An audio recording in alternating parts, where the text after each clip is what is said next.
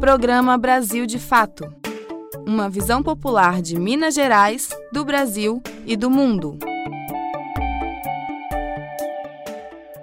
Oi, gente! Sejam muito bem-vindos ao primeiro programa Brasil de Fato de 2022. Tomara que seja um ano muito bom para todo mundo, né? Que a gente tenha uma melhora na nossa qualidade de vida, mais emprego, mais saúde, mais comida na mesa, não é mesmo, gente? Sejam muito bem-vindos à nossa primeira edição do ano.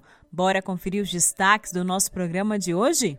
749 municípios mineiros estão em alerta por causa das chuvas no estado. 124 cidades estão em situação de emergência, segundo dados da Defesa Civil. Cerca de 17 mil mineiros estão desalojados ou desabrigados.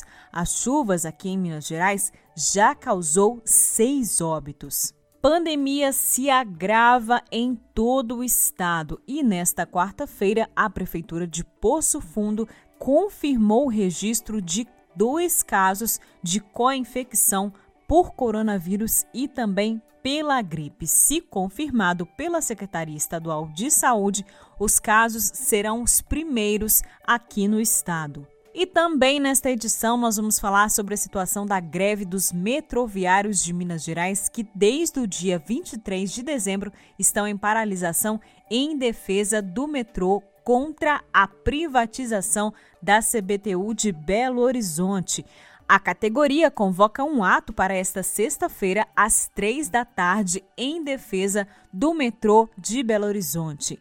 Essas e outras notícias você confere agora. Não saia daí. Eu sou a Amélia Gomes e eu sigo com você pela próxima meia hora. Brasil de fato chegou. Bora escutar. Brasil de fato chegou. O programa popular. Brasil de fato chegou.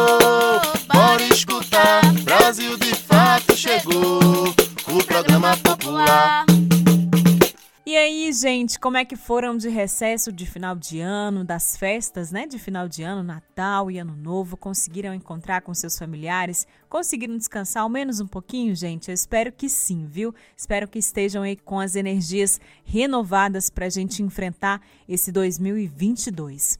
Agora, uma notícia que nos entristece, né, gente, após essas festas de final de ano, é que, infelizmente, o número de registros de contaminação por Covid-19 e também pela gripe, né, pela epidemia de gripe que está acontecendo no nosso país, aumentou bastante, né? Nós temos acompanhado aí que os índices aqui na capital mineira estão bem altos, inclusive o de ocupação de leito de enfermaria alcançou hoje o alerta vermelho o que exige da gente retomar cuidados mais cautelosos aí com a contaminação, né, gente? Lembrar sempre de usar máscara, o álcool nas mãos, que é muito importante, e evitar sempre que possível as aglomerações ou quando precisar encontrar com alguém, fazer sempre a utilização da máscara, né, para evitar o contágio. E olha, agora na reportagem nós vamos conferir como é que tá a situação de todo o país, né, com esse reflexo das festas de final de ano para a pandemia. Os riscos de infecção de Covid-19 ainda são altos em ambientes de aglomeração e sem proteção. Depois de uma queda nas contaminações, a última semana epidemiológica do dia 26 de dezembro a 1 de janeiro registrou mais do que o dobro de casos. Foram 56.881 infectados, diante de 22.283 registrados na semana anterior, segundo o Conselho Nacional de Secretários de Saúde. Dois eventos estão atrelados ao aumento: a circulação da variante Ômicron em território brasileiro e a realização de festas de fim de ano nas duas últimas semanas de dezembro, em São Paulo, que concentra o maior número de casos e óbitos do país, a quantidade de internações por Covid-19 voltou a crescer. Segundo o Instituto Butantan, a presença da variante Ômicron aumentou 12 vezes em 7 dias. Para especialistas, a variante tem se mostrado menos letal, porém mais transmissível, o que eleva o nível de preocupação com as festas de fim de ano e o carnaval. Segundo Hélio Baixa, médico e consultor da Sociedade Brasileira de Infectologia, as próximas semanas devem registrar um aumento ainda maior.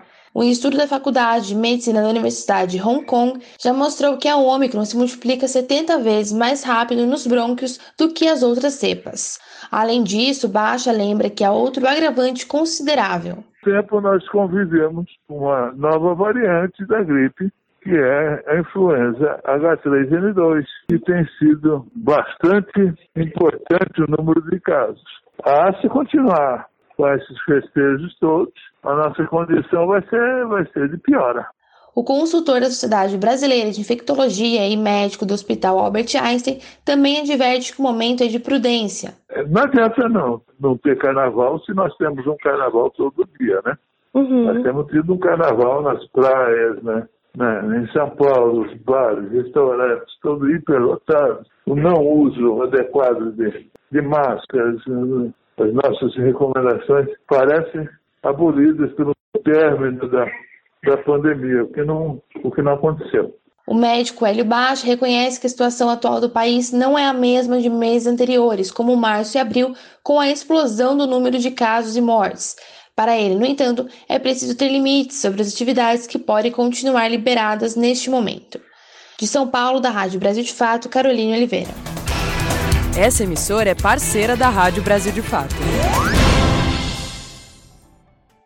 E agora nós vamos falar sobre a situação do metrô de Belo Horizonte. Em novembro de 2021, o governo federal e o governo de Minas Gerais deram início à venda do metrô da capital, gente, com a cisão da superintendência da CBTU aqui em Belo Horizonte. E por causa disso, desde o dia 23 de dezembro, os metroviários de Minas Gerais estão em greve.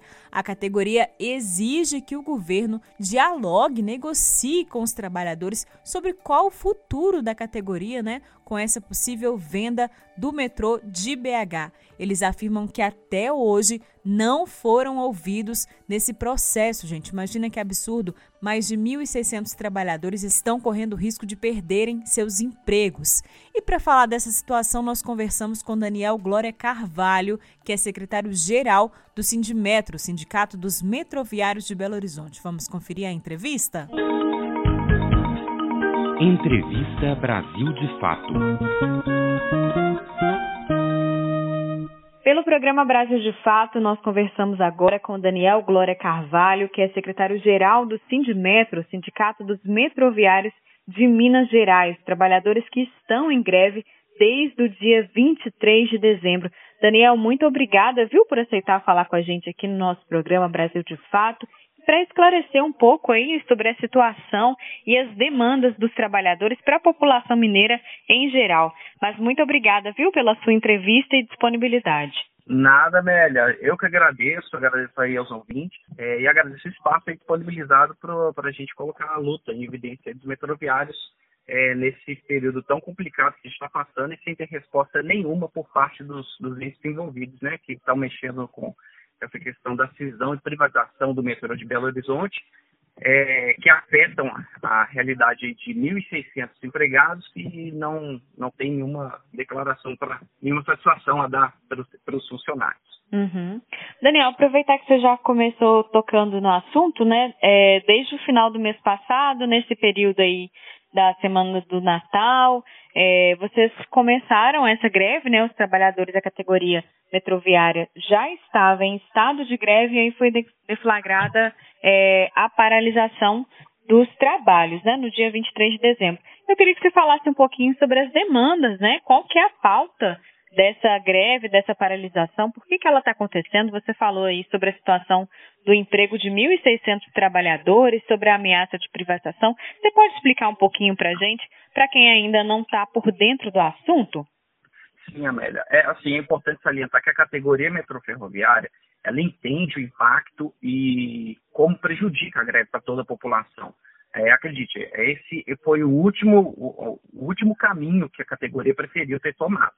É, eu gostaria de lembrar que a categoria, esse tempo todo que a gente atravessou esses dois anos de pandemia, a gente nunca fez uma greve, nunca parou os serviços, entendeu? Uhum. A gente sempre fez as demandas e lutou é, pela negociação dos locais, de condições de trabalho junto com a empresa, sem nunca interromper os serviços.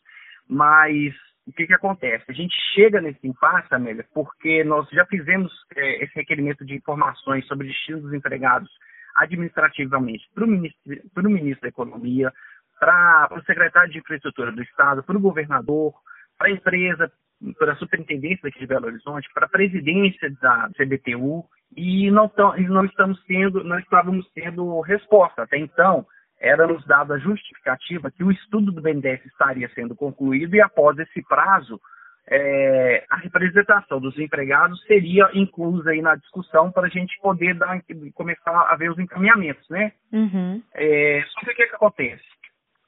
No dia 16, se eu não me engano, não, não, não, não lembro a data certinha, saiu a resolução do a resolução 206 do CPPI, uhum. é, Conselho de Privatizações Públicas e Investimento, e nela ele já estava afetando, já estava delimitando algumas coisas que está previsto no nosso acordo coletivo, o que era a proibição de transferência de desempregados que estão laborando aqui na, na, no metrô de BH para outras superintendências do, do Brasil, no CBTU.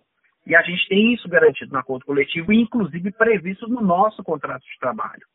É, o Romeu, presidente do sindicato do, do, do, nosso sindicato, ele já fez uma fala e foi muito feliz nela, onde ele disse que essa cisão ela já está começando a surtir efeitos nos empregados e a gente ainda não foi chamado para discutir. Estamos aguardando agora o prazo do dia 17 do 1 para que a, o processo que a gente está tramitando aí no TRT por conta da greve é, seja fornecidas as informações por parte da empresa. E no dia 21 de janeiro, que é quando a gente está com uma mediação no Ministério Público do Trabalho, onde também as, as, as partes envolvidas se mostraram intransigentes e tentar incluir os trabalhadores nessa discussão, é onde, quando encerra o prazo, a gente ter essa resposta. E aí a gente vai continuar aguardando para ver como que a gente vai conduzir o movimento daí para frente. E acho que é importante também a gente relembrar aqui para os nossos ouvintes, Daniel, é, o quanto que também esse serviço vem sendo atacado nos últimos anos, né? Recentemente a gente fez até uma reportagem para falar sobre isso, é, para relembrar aqui para todo mundo, há pouco mais de um ano a tarifa do metrô era R$ 1,80 e ela teve um aumento muito grande com esse novo, esse novo governo, né?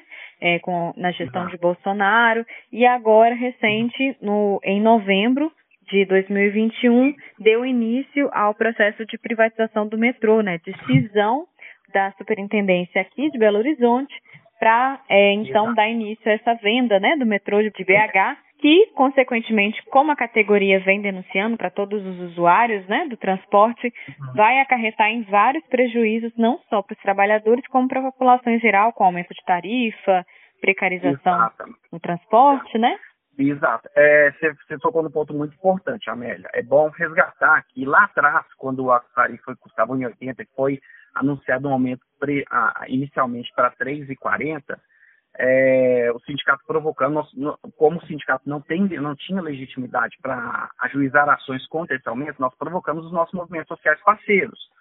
É, e aí a gente conseguiu uma liminar, onde congelou a passagem durante um tempo, tudo, e a gente já vinha é, é, batendo nessa tecla, que esse reajuste da tarifa, ele seria para fazer a concessão. É, na época, as, partes envolvidas, interessadas nesse aumento, é, argumentaram que era para melhorar o transporte, diminuir a subvenção e poder ter mais investimentos, inclusive alegando que poderia ser feita a expansão. Só que esse tempo todo se passou, a gente não viu um centímetro a mais de trilho colocado aqui na, na no metrô de Belo Horizonte. E agora se faz essa discussão da privatização, liberando 2,8 bilhões, com a mesma promessa lá atrás do, da época do aumento da passagem. E para finalizar mesmo a nossa conversa aqui, Daniel, você podia falar um pouco para a gente como que vocês estão percebendo a recepção dos usuários do metrô também, né, nessas ações com o café é, no metrô, né, que vocês fazem essa conversa com, com os mineiros para explicar um pouco sobre a situação do metrô de BH. Conta pra gente como é que está a recepção dos usuários sobre essa manifestação e sobre a situação, né? Sim, é, muitos usuários apoiam a gente, Amélia, apesar do, do desconforto e dos transtornos que isso ocorre, entendeu? E, assim, a gente está brigando por uma, por uma coisa que é muito séria. É, grande parte dos funcionários aqui do CBTU não tem um salário abastado, não tem, mal, mal recebe um salário mínimo e meio, entendeu? Então, esse pessoal está sendo, tá sendo muito mais prejudicado porque corre risco de, no final dessa greve, é, faltar arroz e feijão na mesa do nosso funcionário. Uhum. Então, a gente uhum. peça, eu faço esse apelo à população que entenda, não é de longe, é o último caminho que a gente gostaria de ter tomado, mas a gente chegou nesse ponto porque a situação é muito crítica e a gente, é, assim, prefere fazer uma greve agora do que depois, como já aconteceu na rede ferroviária, é, da gente ter funcionários sendo demitidos através de telegrama. É, foi uma coisa muito triste. No caso do Rio de Janeiro, quando houve a, a entrega da, da rede ferroviária, teve casos de suicídio entre os funcionários, porque foi uma situação muito desesperadora. Foi fruto de não incluir o, o, o trabalhador é, nessa discussão, numa realidade que altera muito o, o destino aí dos nossos funcionários, entendeu, Amélia? Então, assim, eu faço é, de coração aberto, eu peço desculpas realmente à população. A gente trabalhou durante dois anos, não interrompemos um dia o funcionamento por causa da pandemia. É, tínhamos ciência da importância do metrô, temos ciência da importância do metrô para o transporte da, da capital, mas principalmente nessa, nesse momento onde a gente tem várias linhas de ônibus aí interrompendo é, horários, itinerários, operando tudo. O metrô foi o, o, sistema de transporte que mais manteve a, a estabilidade, no, adequando apenas a demanda que a gente teve, tinha de usuários, entendeu? Uhum. Mas, assim, é o último caminho que a gente queria ter tomado. E eu, sinceramente, por causa disso, eu peço desculpa à população, mas é, assim que possível, se a gente for incluir nessas, nessas, nessas discussões, a categoria volta a trabalhar com muita satisfação é, é, em, atender o nosso usuário e prestar esse serviço que a gente tem orgulho de prestar durante mais de 30 anos. Uhum. É importante a gente ressaltar aqui também que a população apoie né, a luta dos trabalhadores, porque, como a gente disse aqui na entrevista, não é, é uma reivindicação só é, para a categoria, né? É uma questão que diz respeito a todo mundo que usa, utiliza o transporte público em Exato. Belo Horizonte, né? O direito de todos os mineiros. É, é, eu acho que é importante a gente conversar que a gente teve uma audiência pública na cidade administrativa, onde várias questões não foram respondidas, inclusive pela, pela CENIFA, pelo governo federal e as partes envolvidas aí na cisão de Belo Horizonte, sobre a concessão do metrô. É, hoje o metrô é um sistema que ele é subsidiado, de acordo com isso do BNDES, ele precisa de uma subvenção anual de em torno de 100 milhões Uhum. Então, o governo do Estado não disse como que isso vai ser aportado quando esse sistema passar para o Estado. Isso aí, hoje, quem, quem deveria colocar esse dinheiro é o governo federal. A partir desse momento, além de não ter essa subvenção, o governo de não ter essa, esse aporte, o governo do Estado vai ter que arrumar de onde tirar esses 100 milhões para colocar para funcionar. Ele colocou lá que, o, que é previsto um aumento de, de hoje, que a gente tem hoje em torno no máximo de 100 mil usuários, para 260 mil, mas ele não explicou de onde vai tirar isso com a construção do ramal barreira, ele não tem uma estimativa do crescimento de usuários, então assim está muito precária a discussão também na, no fornecimento desse serviço para a população, entendeu? Então é muito preocupante, porque se não for feito de forma muito cuidadosa, se não for feito de forma muito responsável, é, o metrô de Belo Horizonte pode virar um elefante branco, pode prejudicar inclusive as outras políticas públicas do estado e do município. Daniel, foi ótimo você tocar nesse ponto, né? Porque infelizmente é uma política que a gente tem visto em vários setores, né? Decisões que afetam a toda a população sendo tomadas sem ouvir a comunidade, né? Sem consultar a comunidade e sem é, explicar para a comunidade o que está sendo feito. Foi muito bom uhum. você falar para a gente isso também, viu?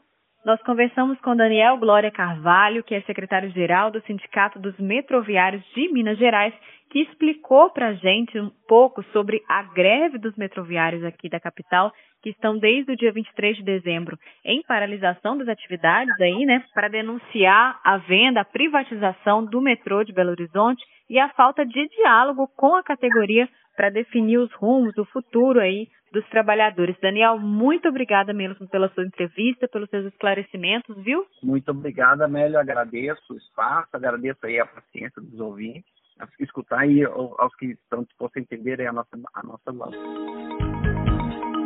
Entrevista Brasil de Fato.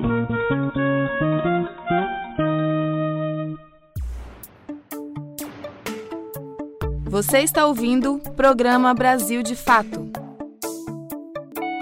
Uma visão popular de Minas Gerais, do Brasil e do mundo.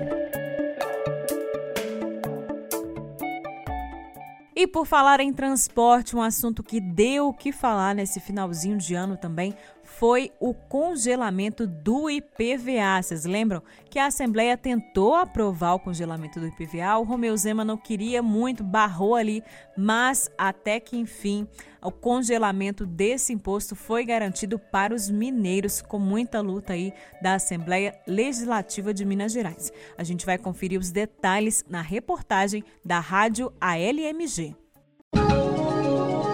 valor do IPVA em 2022 vai ser o mesmo do ano passado. Hoje é segunda-feira, 3 de janeiro. Em meio aos impactos sociais e econômicos provocados pela pandemia de Covid-19, a população mineira vai ter um alívio em suas contas neste início de 2022. Isso porque o congelamento do IPVA, proposto e aprovado pela Assembleia de Minas, foi sancionado pelo Executivo e já está em vigor.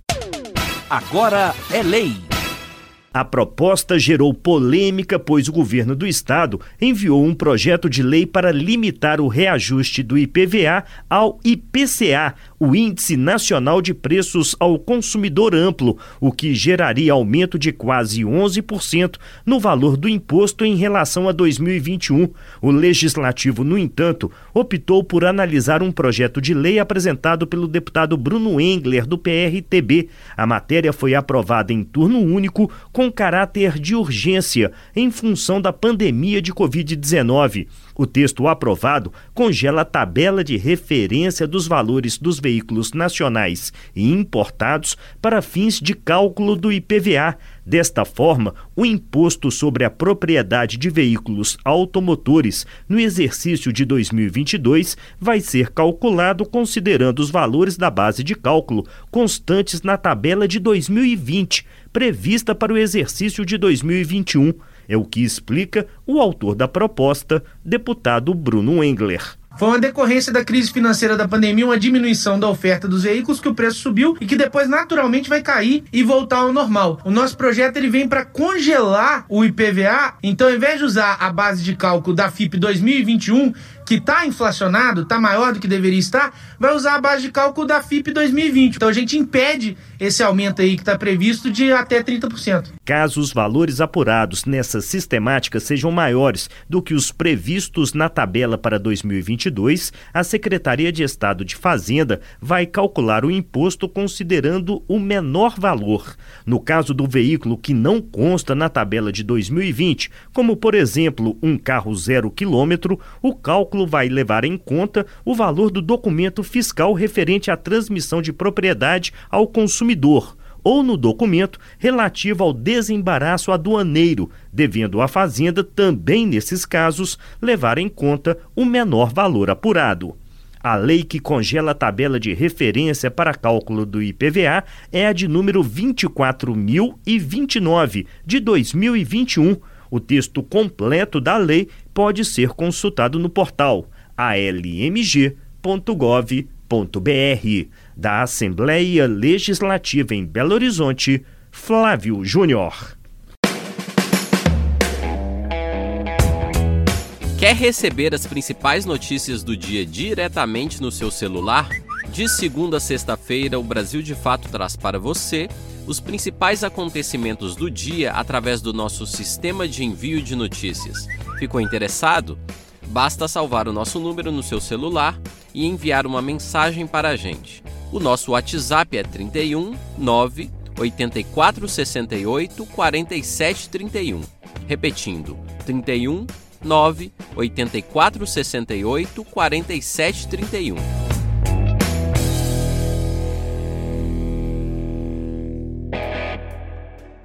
E agora nós vamos falar sobre a situação das chuvas aqui no nosso estado. Cerca de 17 mil mineiros estão desabrigados ou desalojados por causa dos temporais e inundações que estão acontecendo aqui no nosso estado, gente. Ainda de acordo com informações da Defesa Civil de Minas Gerais, 124 municípios decretaram situação de emergência. E além desses, quase todas as cidades mineiras estão em alerta aí, né? Bem atentos devido às chuvas dessa semana e dos próximos dias. Vamos conferir mais informações na reportagem. 749 cidades estão em alerta por medo dos temporais em Minas Gerais. Na Bahia, chuva da trégua. Os baianos receberam uma trégua das chuvas nos dois primeiros dias de 2022. Pelo terceiro dia consecutivo, o número de pessoas sem casa diminuiu. Entre domingo e segunda-feira, houve uma redução de 143 pessoas. Ainda há 32.594 desabrigados. A boa notícia é que todos os 59 sistemas do abastecimento de água afetados pelas chuvas na Bahia já foram reabilitados. A exceção é a cidade de Caetanos. No estado de Minas Gerais, o alerta está aceso.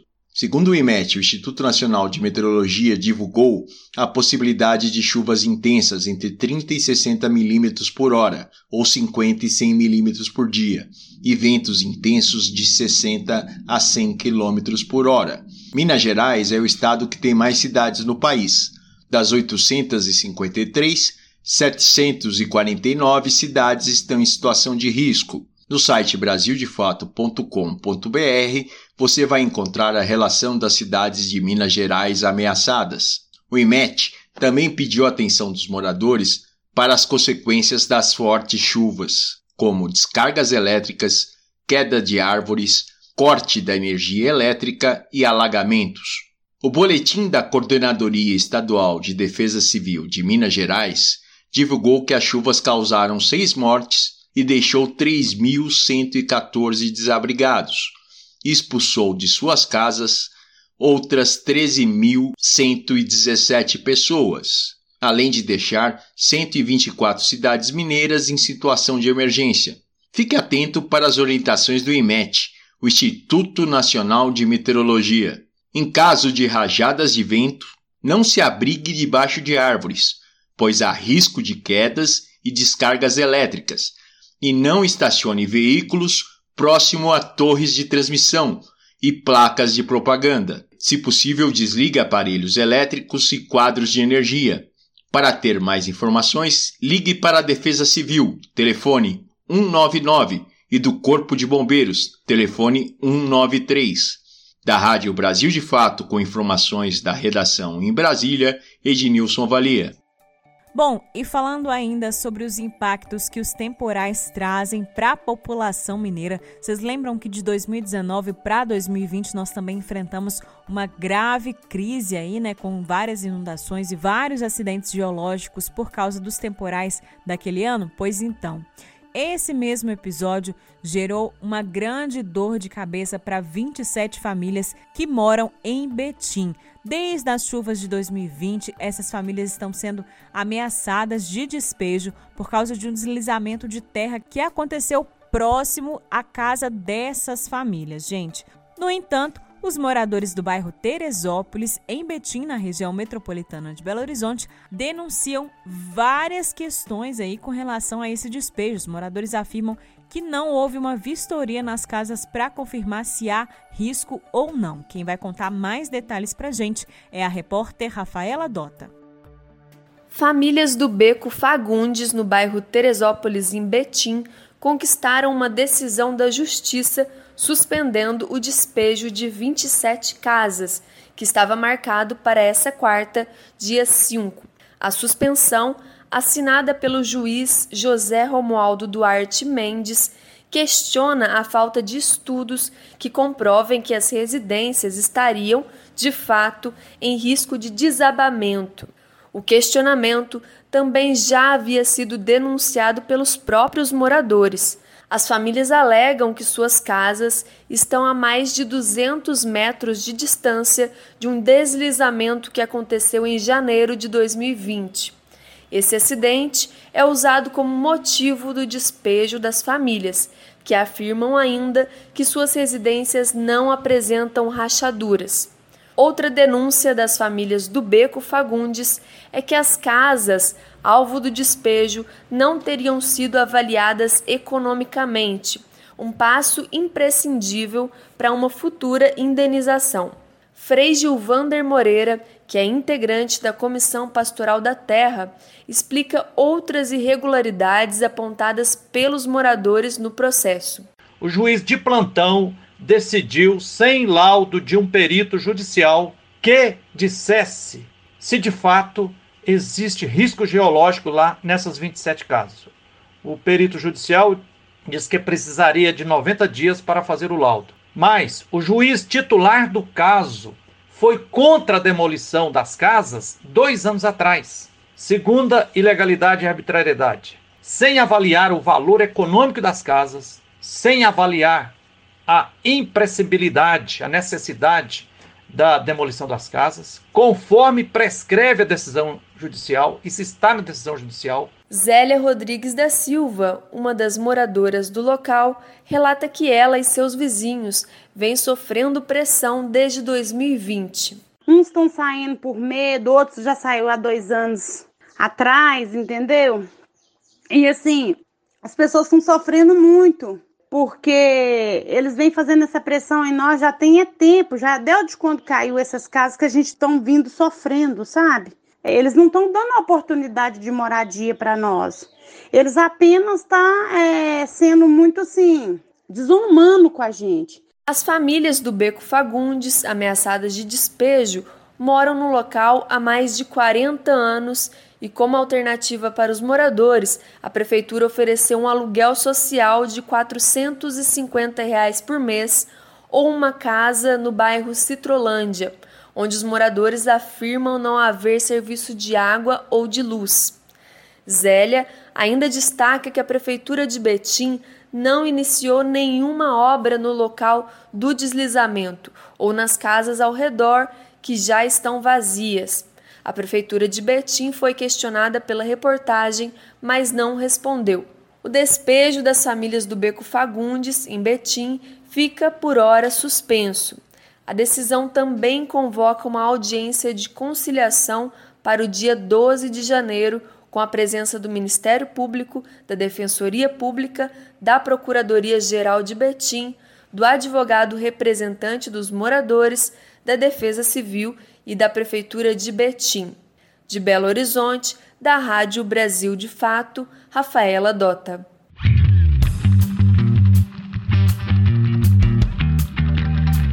Resenha Esportiva. E ele chega para cá na primeira resenha esportiva, no primeiro giro esportivo de 2022.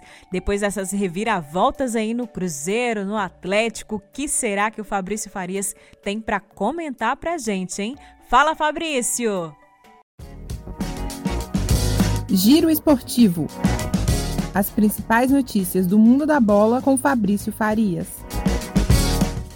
Salve, salve, meu ouvinte, meu ouvinte do nosso giro esportivo. Mais um ano começando, é o ano de 2022, ano de Copa do Mundo, ano em que teremos, sem dúvida nenhuma, muitas emoções para acompanhar no futebol no Brasil e também no mundo. Janeiro, você sabe, é mês de férias, as equipes vão retomando aí aos pouquinhos os trabalhos com novidades, né? O Atlético perdeu o zagueiro Júnior Alonso para o Krasnodar da Rússia, busca agora um treinador também. O Cruzeiro já anunciou um novo treinador, o uruguaio Paulo Pesolano, nessa nova gestão aí do Ronaldo Fenômeno. O América, que tem uma Libertadores pela frente, assinou em definitivo com o Lucas Cal. Aos pouquinhos, as equipes vão aí mostrando quais serão as suas caras, quais serão os seus elencos para a temporada de 2022. Se no profissional a coisa está ainda devagar, na Copa São Paulo de Futebol Júnior, a bola já está rolando e já está rolando bastante. Nesse momento, o Atlético enfrenta o Andirá do Acre.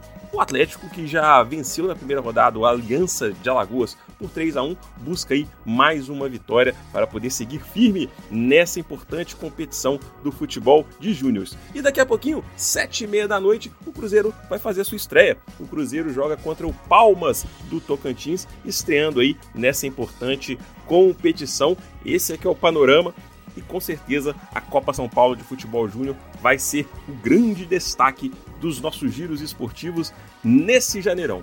Eu vou ficando por aqui e desejo a todos vocês um excelente ano de 2022 e com certeza estaremos juntos acompanhando o que de melhor acontece nos gramados do Brasil e do mundo. De Belo Horizonte, para a Rádio Brasil de Fato, Fabrício Farias. E nós vamos ficando por aqui. O programa de hoje teve a apresentação, roteiro e os trabalhos técnicos de Amélia Gomes. A produção é da equipe de jornalismo do Brasil de Fato. Nós voltamos ao ar na sexta-feira, às 11h30 da manhã. Até lá! Você ouviu o programa Brasil de Fato uma visão popular de Minas Gerais, do Brasil e do mundo. Acompanhe mais notícias no site brasildefato.com.br.